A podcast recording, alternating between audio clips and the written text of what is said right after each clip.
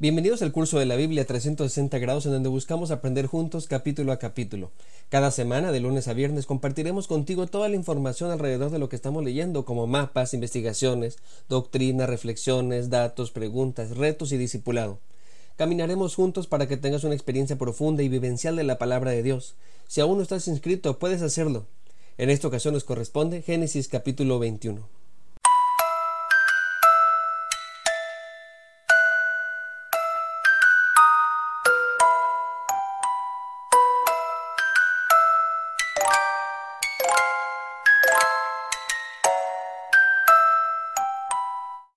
Pues bien, el pasaje comienza diciéndonos que tal y como Dios había prometido, Sara queda embarazada.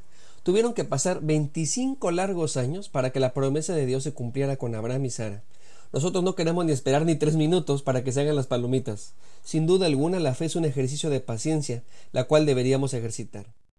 Al parecer la razón de tanta espera no es que Dios los quisiera ver sufrir, sino que al estar ya tan viejos no había manera humana para que pudieran concebir. Es por lo que tanto Abraham como Sara se ríen solo de pensar en esta posibilidad. De este modo se garantizaba que se trataba de un milagro. No habría lugar a dudas de que Dios estaba detrás de este nacimiento. El autor hace mucho énfasis de que este nacimiento es un milagro. Nos repite varias veces que todo pasó tal y como Dios había dicho. También nos recuerda la edad de Abraham, cien años, cuando nace Isaac y nos cuenta que Sara está muy sorprendida. No puede creer que estando tan viejos ella pueda estar amamantando a un hijo. La narración de tan esperada promesa es muy escueta. Para los amiguitos que les gusta el reggaetón, esto quiere decir que es muy breve. A nosotros nos gustaría saber más detalles, si hubo mesa de regalos, en qué hospital fue, si se complicó el embarazo, cómo se sentía Sara a esa edad, si estaban nerviosos. Pero como ya les he dicho antes, el autor no le preocupan cómo suceden los eventos, sino el propósito de cada uno. Por eso se concentra en contarnos el cumplimiento de la promesa de parte de Dios y de la respuesta de Abraham cumpliendo el pacto al circuncidar a su hijo a los ocho días y poniéndole por nombre Isaac, tal y como el Señor le había ordenado.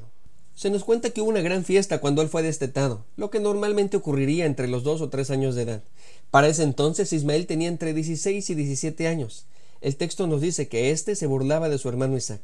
Como podemos notar, la escena es muy similar a cuando Agar menospreciaba a su señora. Esa es la intención del autor, Así que podemos decir que la burla tenía que ver con sentirse superior a Isaac, o el favorito de Abraham por ser el primogénito. Veremos que el bullying es lo de menos, sino lo que está en riesgo es la herencia y por lo tanto la promesa divina.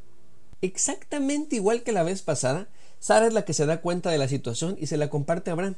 Su petición en esta ocasión es directa. Tienes que deshacerte de ellos. La herencia no le pertenece a Ismael, sino a nuestro hijo Isaac. A lo que Abraham le contestó ¿Qué te pasa, mujer? Aquí en la Biblia la familia se rige en un patriarcado hegemónico, así que tú no me vienes a decir lo que tengo que hacer. Ahora resulta que los patos le tiran a las escopetas. Por supuesto que estoy bromeando. Abraham se somete a la petición de Sara, pero le duele, porque finalmente sí es su hijo Ismael. Por todo esto, Dios se revela a Abraham para darle tranquilidad. Le dice que haga caso a la voz de su esposa. Ella tiene razón. El pacto es con Isaac, el hijo de la promesa, pero Dios también le dará una gran nación a Ismael. En otras palabras, Dios le está diciendo a Abraham, confía en mí, yo me voy a encargar de tu hijo.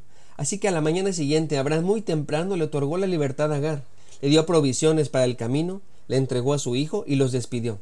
Recordemos que Agar es egipcia, así que es muy probable que se dijera hacia allá. Mientras caminaban en el desierto de Berseba se les terminó el agua. Parece ser que se perdieron porque las provisiones que les dio Abraham seguramente eran las necesarias para el viaje. Así que debemos ponernos en los zapatos de esta mujer. Lo ha perdido casi todo. En casa de Abraham tenía estabilidad, un trabajo que realizar, además de la esperanza de la herencia que recibiría en Ismael, que más que pensar en ella, se preocupaba como buena madre por su hijo.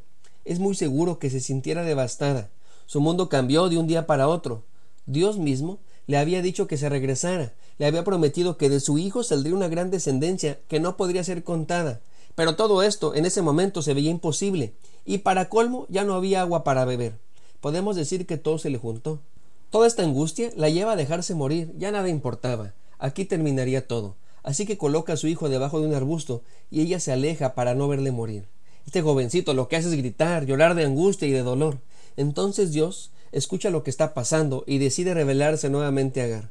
Se trata de un juego de palabras por parte del autor, porque Ismael significa Dios escucha, así que Dios lo escuchó. Se manifiesta por medio de un ángel. Como es costumbre, le lanza una pregunta ¿Qué tienes, Agar? En esta ocasión no espera respuesta y le dice que no tenga miedo.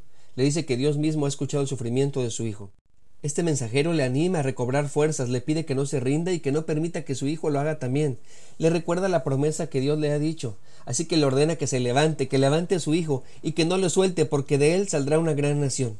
Es muy probable que a causa de la desesperación se le cerrara el mundo por lo que no podía ver que acerca de allí había agua potable. Al parecer más tranquila y confiada en Dios, logra ver una fuente de agua para tomar y llenar su pepsilindro. Algunos otros opinan que nunca hubo agua allí.